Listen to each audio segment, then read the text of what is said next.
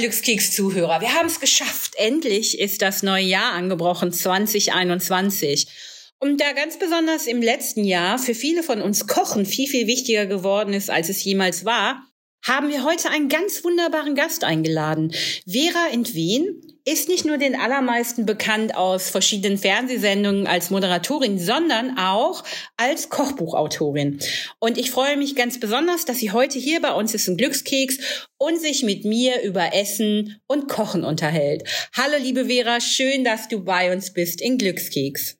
Ich freue mich auch sehr. Erstmal Hallo an alle. Und äh, ich glaube, Essen ist ja auch eines der schönsten Themen, über die man reden kann. Essen, Kochen, Genuss, all das zusammen. Du hast ja ein ganz neues Kochbuch. Wie ist es dazu gekommen? Also, dass ich gerne esse, dass ich gerne koche, ich glaube, das hat man in den letzten zwei Jahrzehnten irgendwie öffentlich mitbekommen.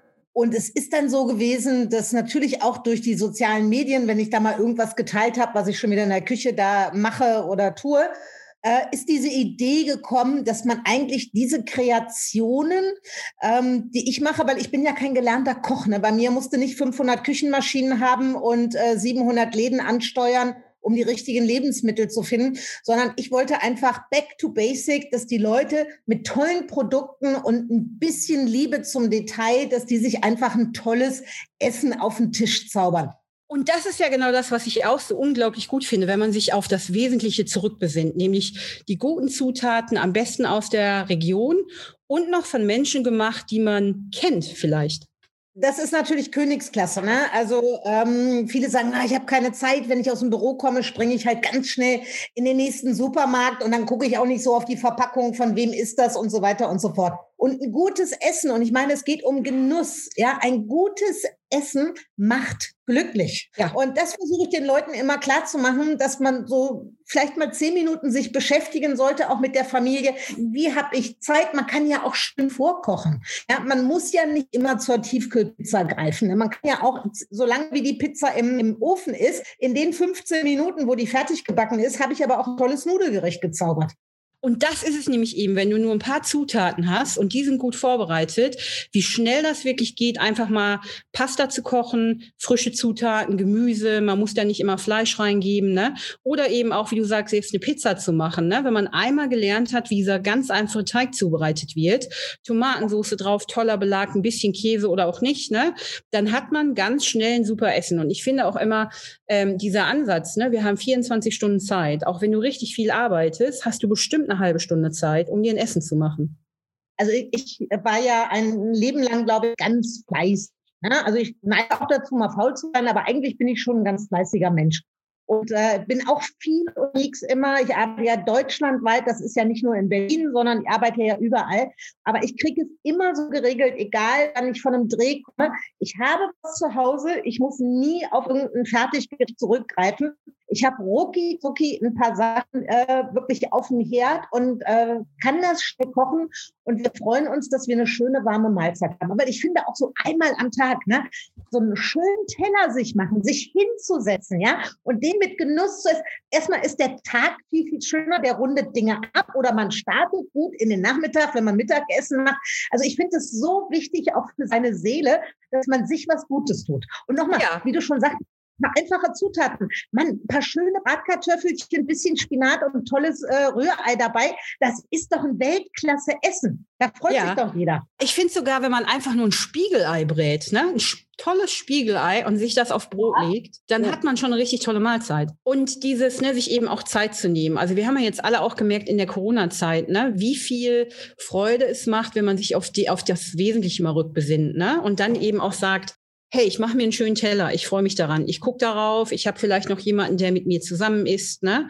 Und diese, diese Freude zu spüren und eben auch sich die Zeit zu nehmen zum Essen ja. und es nicht einfach nur so in sich reinzuschieben, ne? Das, das macht halt einen großen Unterschied im Alltag. Also wenn Corona irgendwie etwas Gutes hatte, dann ist es, dass man wirklich genau sich auf Dinge mal wieder besinnt, die wir irgendwie, ich sag mal, im Vorbeigehen äh, erledigen. Guck doch mal, wie viele Menschen irgendwie mit einem Burger oder mit einem Döner über die Straße laufen und praktisch im Laufen essen. Und äh, als es dann wirklich so war, dass alle sagten, ich kann gar nicht kochen, weil ich gehe meistens essen oder ich esse in der Kantine oder dies und jenes. Und sie haben dann angefangen zu kochen. Ich fand das ganz rührig und schön, weil viele dann mir auch geschrieben haben, wie macht man denn das und das? Und ich habe das heute zum ersten Mal. Da waren die auch ein bisschen stolz. Es war nicht das letzte Mal. Also ich glaube, diese Besinnung auf diese einfachen Dinge, ja, äh, wenn Corona was Gutes hatte, dann nämlich, dass man vielleicht sehr, sehr glücklich sein darf. A, wenn man natürlich gesund ist, aber auch wenn man schönes Zuhause hat, wenn man sich ein bisschen nett machen kann und wenn es nur mit einem guten Essen ist, ja, und die Familie kommt zusammen am Tisch, ja, das ist ja auch ein schönes Gefühl.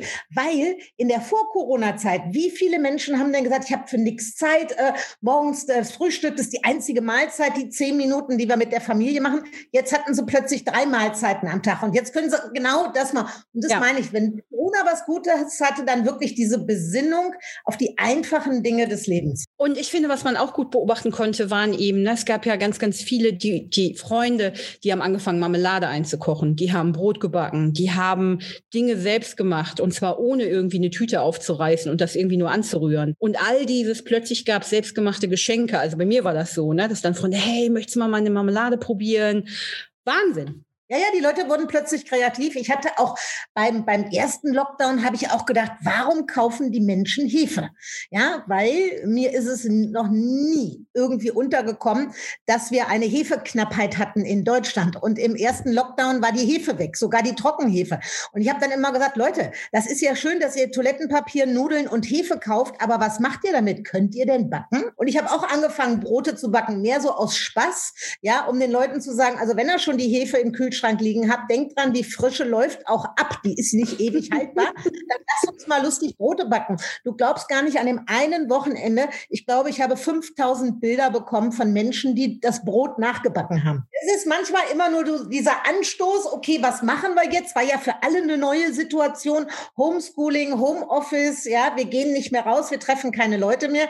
Man musste umdenken. Und ich sag mal, Essen und Trinken müssen wir ja alle neben dem Atmen. Das sind so Grundbedürfnisse eines Menschen. Und deswegen hat sich so viel darauf fokussiert, auf Essen und Trinken. Und ich glaube, deswegen waren auch die Lebensmittelläden dauernd äh, irgendwie ausverkauft, weil die Leute gedacht haben, oh, wir wollen jetzt aber nicht hungern. Ja, ich glaube, das war gar nicht so ein, so ein Hamsterkauf, sondern es war mehr so ein Panikkauf, weil die gar nicht wussten, wie ist denn das jetzt, wenn meine zwei Kinder und mein Mann und wir sind alle zu Hause, sieben Tage die Woche, fünf, sechs Wochen, wie viel Lebensmittel brauchen wir denn da? Die haben das nicht gewusst. Ja, weil mhm. die essen in der Schule, die essen im, im Büro praktisch in den Kantinen und haben nur Samstag, Sonntag gemeinsame Mahlzeiten. Und da gehen sie vielleicht auch noch auswärts essen oder bei den Eltern, Schwiegereltern. Die wussten gar nicht, welche Mengen braucht man denn für eine vierköpfige Familie.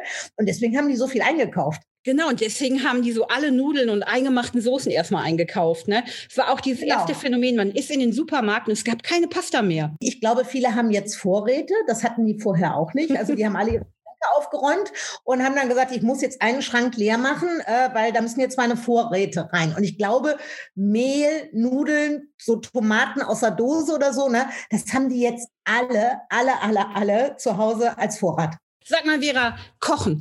Was ist so dein absoluter Favorit? Das ist so schwierig zu sagen. Also ähm, ich hätte jetzt vor einem Jahr noch gesagt, mein, was ich am besten kann und was keiner so gut kann wie ich, sind meine Rouladen. Jetzt esse ich aber ohne Religion einfach nur so, ne? Äh, seit einem Jahr kein Fleisch mehr. Ich habe einfach mal angefangen, wollte mal verzichten und jetzt bin ich gerade da hängen geblieben. Aber keine, ich bin deswegen kein Vegetarier. Ich werde irgendwann auch wieder Fleisch essen, also keine Religion. Ich glaube, ich kann extremst gut Fleischgerichte. Ich bin jemand, der extremst gut Soßen kann und damit kriege ich alle. Ich koche praktisch alle Brühen koche ich selber vorher ein. Also ich kaufe Knochen beim Metzger und äh, koche Brühen hier wirklich stundenlang und friere mir das dann alles ein, genauso wie Gemüsebrühen oder, oder, oder Hühnerbrühen. Äh, und ich glaube, mit meinen Fonds, ne, weil ich sag mal, du kriegst ja sowieso eine schöne Soße, wenn du ein tolles Stück Fleisch hast. Aber wenn du dann noch meine Knochenbrühe dran gibst und das dann runter reduzierst mit ein bisschen Portwein und, und, und, äh, ich glaube, das kann ich sehr, sehr gut. Also allerlei äh, Fleischgerichte. Ich kann auch gut Fisch. Äh, ich bin aber so, so eine Kreative. Also wenn ich irgendwie merke, das und das habe ich im Kühlschrank, dann kann ich eigentlich aus jedem irgendwas zaubern. Und das macht mir Spaß. Ich sage immer, das ist mein Yoga. Ja, andere müssen ins Fitnessstudio zum Yoga oder Pilates machen, keine Ahnung, oder Atemtechnik und runterzukommen. Du kannst mir sagen, Achtung, in zwei Stunden kommen 15 Leute, du musst was kochen. Dann gehe ich in die Küche, dann pfeife ich ein Liedchen und dann fange ich an und ich bin entspannt. Also das hat ja. mich null es null, als wir das Buch auch gemacht haben. Äh, da sind ja über 100 Gerichte drin. Ich habe jedes Wort selber geschrieben. Jedes Gericht habe ich selber geguckt, habe das auch immer ein, zwei, dreimal gekocht, damit die Mengenangaben, weißt du, wenn du, wenn du kannst ja wahrscheinlich auch kochen, oder? Ja, ich koche andauernd. Guck, und äh, beim Kochen, ich gucke gar nicht in so ein Buch, sondern man macht das ja nach Gefühl. Ja. Ne? ja. So. Aber bei so einem Kochbuch musst du ja schon dich an die Mengenangaben halten, weil wenn Leute das nicht so können und die wollen das auch schön hinbekommen, brauchen die Mengenangaben. Und äh, das musste ich dann zwei, dreimal immer kochen, damit wir mit den Mengenangaben klarkommen, damit das auch so wird, wie ich mir das vorstelle. Und das hat mich null gestresst. Ich fand das großartig. Aber das kenne ich. Also ich habe das früher. Ich hatte eine mini kleine Küche in einer meiner Wohnungen. Es war eher eine Kombüse. Aber da ging es mir so wie dir. Also egal, ob 10, 20, 30 Leute kamen, irgendwas kann man immer machen. Und mich erfüllt das auch so, ich kann das äh, total nachempfinden, mich, mich erfüllt das auch mit so einer Freude, Gastgeber ja. zu sein, zu kochen und wenn dann jeder so strahlend ne, durch die Wohnung läuft, weil es irgendwie super geschmeckt hat und ganz oft auch so Aha-Momente entstehen, weil sie sagen, das habe ich vorher noch nie gegessen, was ist das? Und dann sagt man irgendwie Fenchel, also ganz einfach Fenchel. Und die so, nee, ich kenne nur Fencheltee. Und dann hat man wirklich so diese, diese tollen Aha-Effekte, die mich jetzt auch total beglücken. Und dich ja scheinbar auch. Absolut. Also das ist für mich ist wirklich das Schönste, wenn der Tisch hier voll ist. Ne? Mhm. Und äh, bei unserer Familie ist es auch so, das ist ein bisschen anspruchsvoller. Wir haben auch noch einen Veganer in der Familie. Jetzt machen wir gerade hier ein bisschen auch vegetarisch und die anderen essen gerne Fleisch. Das heißt, wenn du dann eigentlich ein Grundgericht hast, aber du musst noch dreierlei Komponenten, ne, damit es für alle passt. Und wenn die dann hier sitzen und haben danach eine Fressnarkose und strahlen und möchten eigentlich nur noch auf die Couch und ein Schläfchen machen, ja, äh, dann bin ich glücklich, wirklich ja. total glücklich. Das ist eben auch so, dieses Einkaufen empfinden ja auch viele als, oh nein, ich muss wieder einkaufen. Ich bin da ganz ähnlich wie du. Wenn mich einer auf den Markt stellt oder in den Supermarkt schickt, am besten noch im Ausland, dann ist das für mich ein Erlebnis. Dann bleibe ich da auch stundenlang. Ich will auch mit jedem gesprochen haben und alles mal irgendwie probieren probieren, ne? Also da geht's mir genauso wie dir. Äh, für mich gehört im Ausland, wenn wir irgendwo sind, natürlich immer ein Besuch im Supermarkt. Ich finde das großartig, mir Sachen anzugucken, auch wenn ich es dann nicht erkennen kann. Wir waren jetzt in Kambodscha noch Anfang des Jahres, da konnte ich gar nichts lesen, ja. Aber da fand ich es großartig, mir die Dinge anzugucken, was haben die da? Und auch von der Speisekarte, ähm, da gab es dann halt Dinge, äh, die ich noch nie irgendwie gehört habe, ja, Lotusblüten, Pipapo, ne? Äh, ich bestelle das dann auch immer. Ich probiere auch alles. Ich finde das großartig. Also mir macht sowas Spaß, aber für viele ist das der pure Stress.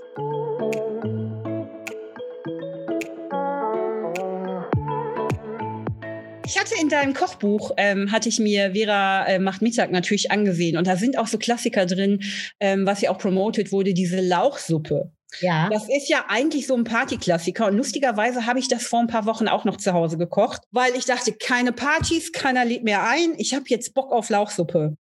Und das ja. fand ich so super, weil das ja auch äh, eins deiner Rezepte ist. Bei der Lauchsuppe verbindet mich halt immer noch dieses, so, so ein emotionaler Touch. Äh, die Lauchsuppe hat immer meine Mutter gekocht. Ich komme ja aus dem Rheinland, lebe aber in Berlin mittlerweile.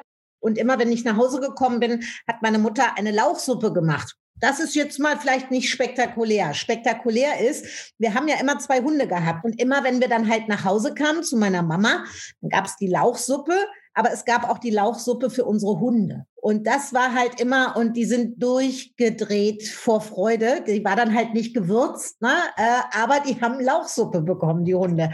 Und das ist so, so eine emotionale Erinnerung und deswegen liebe ich diese Suppe so, ja. Und das, das sind ja eben genau diese Glücksmomente, über die wir immer sprechen wollen. Ne? Dieses, was macht dich eigentlich so richtig froh vom ganzen Herzen? Und das sind diese Erinnerungen und eben auch, wenn wir das dann so ich habe auch so ein paar Rezepte, die koche ich nach, weil die meine Oma immer gekocht hat. Ne? Und ja. dann hat man so, dann fühlt man sich auch innerlich so warm und gut und hat den Kopf voller schöner Erinnerungen. Genau so ist es. Also wenn man mit Essen auch noch Erinnerungen oder warme Momente äh, verbinden kann, äh, dann ist man genau, glaube ich, in der, auf dem richtigen Weg. Wir sind ja jetzt hier in Berlin. Welcher Foodtrend ist dir denn so in der letzten Zeit aufgefallen, den du sehr magst? Gib dir mal ein Beispiel. Für mich ist jetzt halt so in Berlin die israelische Küche, die ist ja mega populär geworden, ne? vom Hummus angefangen, aber da gibt's ja auch noch ganz, ganz viele andere Sachen, die aus der israelischen Küche zu uns gekommen sind. Gibt's irgendwas, was dich gerade so begeistert? Ich habe ja eben erzählt, dass wir in der Familie, also mein Neffe ist Veganer und der ist schon vegan geworden vor über sechs, fast sieben Jahre jetzt. Da war der 15. Und, ähm, und ich bin ehrlich, ich habe da vor, vor sieben Jahren, habe ich gesagt, boah, jetzt macht er hier irgend so einen Schickimicki-Kram mit. Da war aber vegan, kannte man schon, aber es war noch so klein. Mhm. Und dieses Vegane ist ja wirklich in den letzten fünf Jahren so populär geworden. Guck dir jetzt mal die, die Lebensmittelläden an. Du hast ja überall deine veganen Abteilungen und Regale und hin und her. Und auch bei den Restaurants, du suchst nicht mehr verzweifelt ein Gericht, was ist denn hier vegan? Und jetzt so in den letzten zwei Jahren, ähm, wo ich mich immer mehr mit Vegan auseinandergesetzt habe und wir jetzt auch auf das Fleisch verzichten, merke ich einfach, was für tolle Ansätze da sind. Und ich beobachte diesen Trend, dass der wächst. Ich weiß auch, das ist gerade so eine populäre Nummer und auch ganz schick. Und gerade in so einer hippen Stadt wie Berlin, wenn du dann sagst, du bist auch noch vegan, ähm, dann ist das besonders toll. Aber mir geht es darum, dass auch gut bürgerliche Restaurants, Gaststätten, dass die auch neben dem Vegetarischen, dass die meistens auch was was Veganes haben. Was daran aber auch richtig cool ist, ist, dass es mittlerweile schmeckt. Und jetzt mit dem vegetarischen Backen, ne? es gibt ja auch ganz viele Bäckereien hier in Berlin, Cafés, die haben unglaublich tolle Pastry, da ist keine Butter dran, kein Ei, aber es schmeckt ja. halt richtig gut und das überzeugt. Es geht ja um den Geschmack. Da hast du vollkommen recht. Und da hat sich wirklich auch von der Industrie, weil plötzlich haben dann auch mal so große Player gemerkt, Mensch, das ist ein Markt und da müssen wir was tun. Und das sind nicht nur Körnerfresser, diese zwei mhm. Prozent, mhm. die weiter ihre Körner essen und äh, das Obst aufsammeln, äh, sondern die haben gesagt, nee. Und ähm, wir haben dann auch natürlich, und das ist auch wieder so, ich sag mal, diese Bewegung Klimaschutz und haben wir gesagt, unsere Landwirtschaft, die herkömmliche, das kann so, wir überdrehen das Rad, ja, äh, das kann so nicht weitergehen und es reicht auch nicht. Und das fand ich auch ganz gut, das kam ja sogar von der Politik, dass man gesagt hat, also einmal die Woche einen fleischlosen Tag machen, das reicht nicht, Leute. Ne? Und das hat glaube ich, irgendwie so getroffen, weil das war so der Ansatz, dass die meisten sich gut fühlten. Na, einmal die Woche essen wir ja auch kein Fleisch. Ne? Aber als wir dann gemerkt haben, unsere Kinder gehen auf die Straße, Fridays for Future, wir machen was zum Thema Klimaschutz, dann haben die auch gesagt, da spielt auch Ernährung und unser Konsum eine ganz große Rolle. Und deswegen beobachte ich diesen Trend wirklich voller Stolz und bin auch froh, dass der Lukas damals schon ganz früh auf diesen Zug aufgesprungen ist. Und der macht das seit sieben Jahren. Dem Jungen fehlt das an nichts, Gott sei Dank. Ja? Äh, und und wir haben uns viel jetzt abgeschaut. Also das muss man sagen, das ist bei uns wirklich so, auch das Vegane äh, hat Platz gefunden in unserem Leben.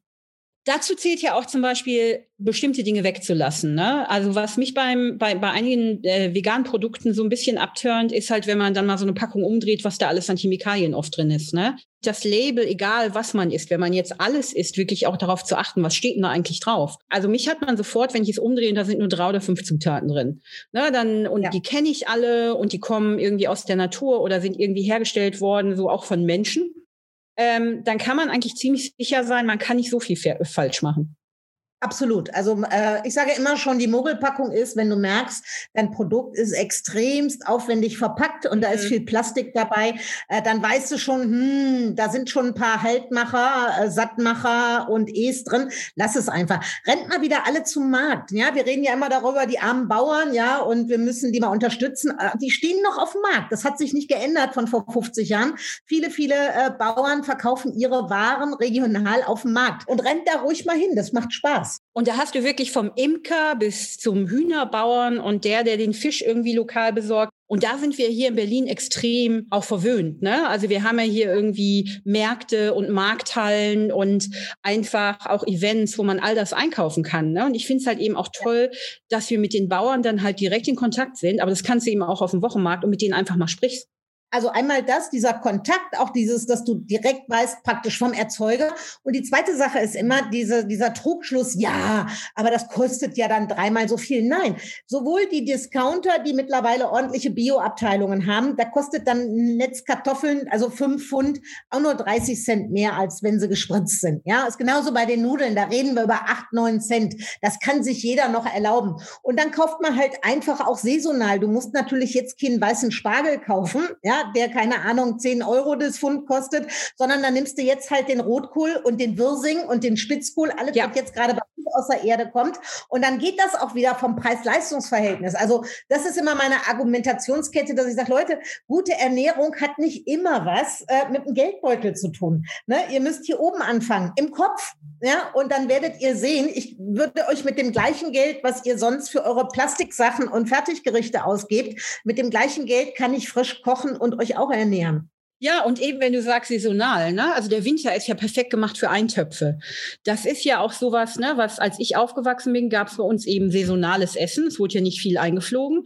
Und eben, ne, es gab mal einen Eintopf, es gab irgendwie eine tolle Suppe oder irgendein Gemüse. Und ja. ähm, was du vorhin noch gesagt hast, man muss nicht jeden Tag Fleisch essen, ne? Also eigentlich ist Fleisch ja was, was man zwischendurch essen sollte. Ja, dass man sagt, hey, da ist, wenn du Glück hast, eine Wurst drin.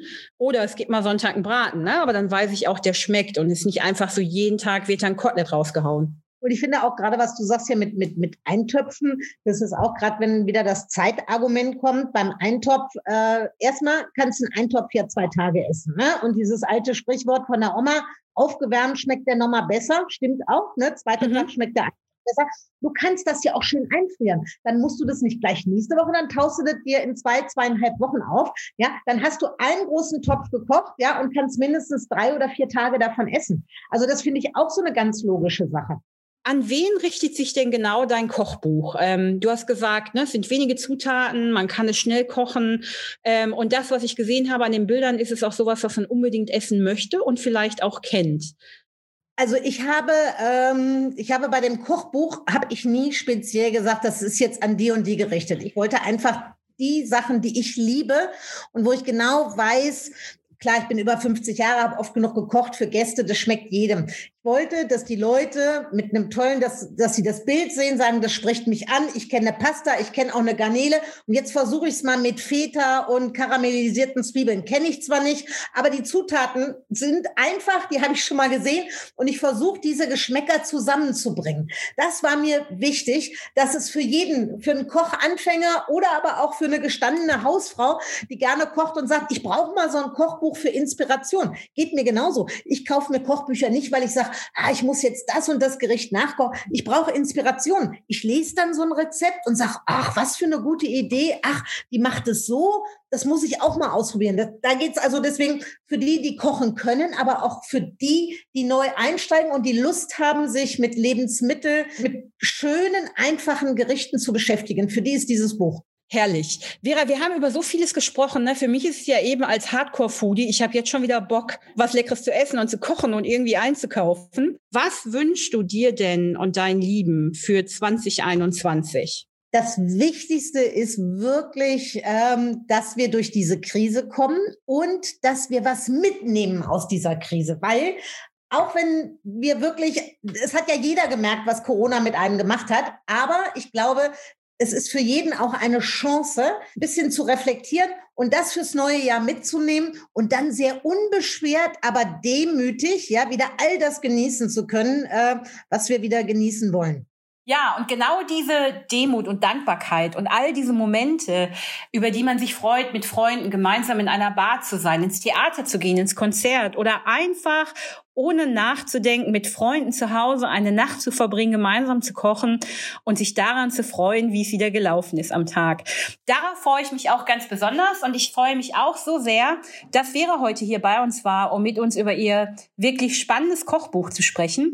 Und ich werde auf jeden Fall nach Hause gehen und darin blättern und mich inspirieren lassen, um auch wieder was Neues auszuprobieren, denn es gibt doch wirklich, wenn man erwachsen ist, nichts Schöneres als erste Momente damit möchte ich euch heute entlassen und ich wünsche euch ein ganz wunderbar tolles, glückliches und vor allen Dingen gesundes neues Jahr. Ab jetzt heißt es wieder jede Woche dein Glückskeks und ich freue mich schon auf Donnerstag. Bis bald.